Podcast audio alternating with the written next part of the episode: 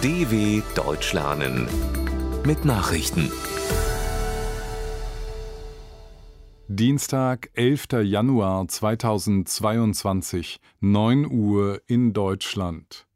EU-Parlamentspräsident David Sassoli ist tot.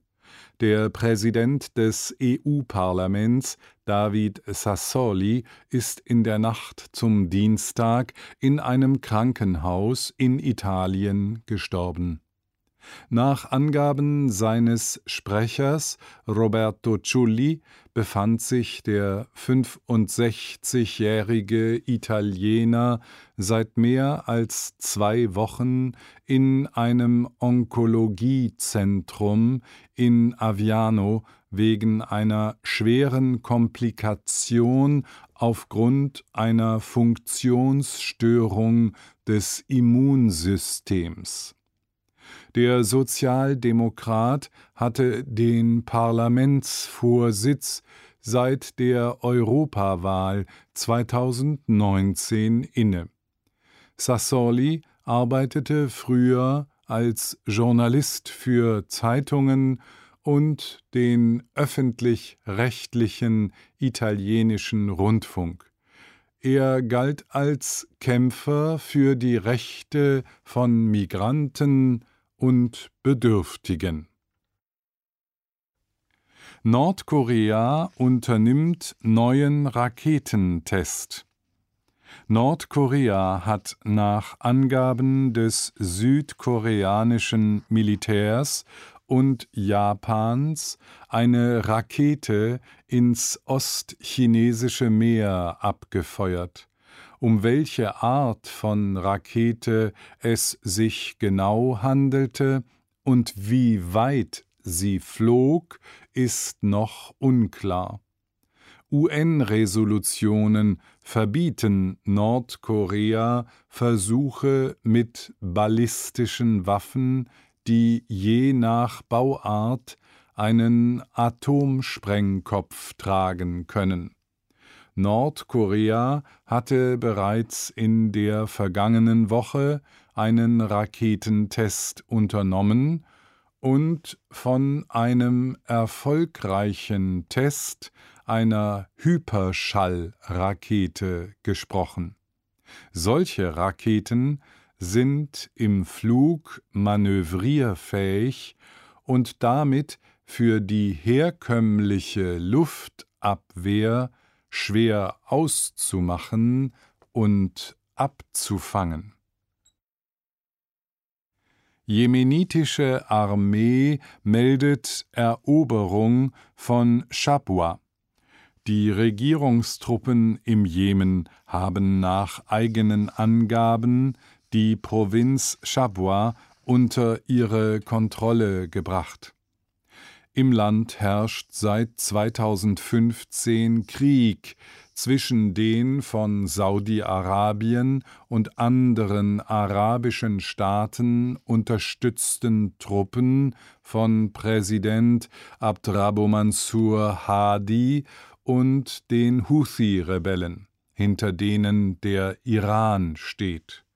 Mehr als 370.000 Menschen wurden in dem Konflikt bereits getötet, Millionen Menschen mussten fliehen. Die Vereinten Nationen stufen den Krieg im Jemen als schlimmste humanitäre Krise der Welt ein. US-Mediziner setzen Patienten erstmals erfolgreich ein Schweineherz ein. In den USA haben Mediziner erstmals erfolgreich einem Patienten das Herz eines genveränderten Schweins eingesetzt. Dem 57-jährigen Patienten gehe es drei Tage nach der Transplantation gut, erklärte die medizinische Fakultät der Universität des Bundesstaates Maryland. Die behandelnden Ärzte sprachen von einer bahnbrechenden Operation, mit der künftig möglicherweise der Mangel an Organen behoben werden könne. Der Patient litt an einer Herzerkrankung im Endstadium.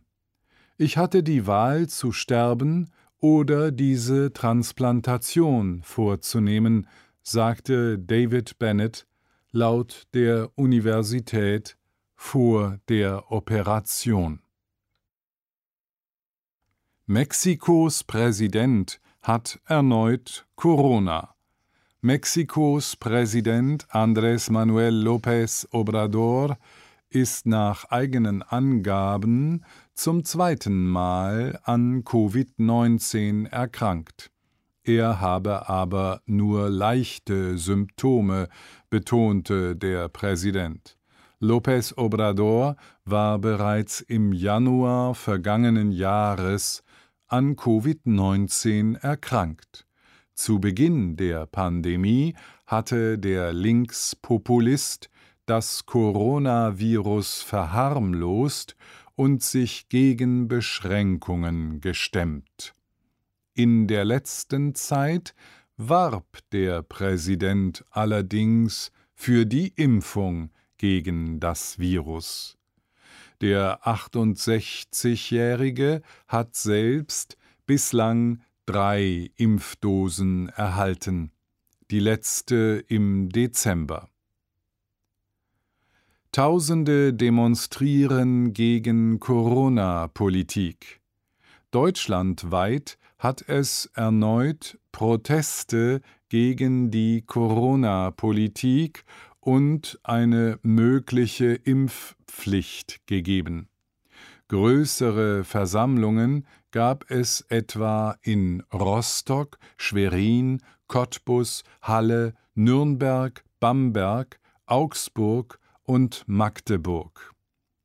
In Mecklenburg-Vorpommern protestierten etwa 15.000 Menschen, in Thüringen etwa 17.000.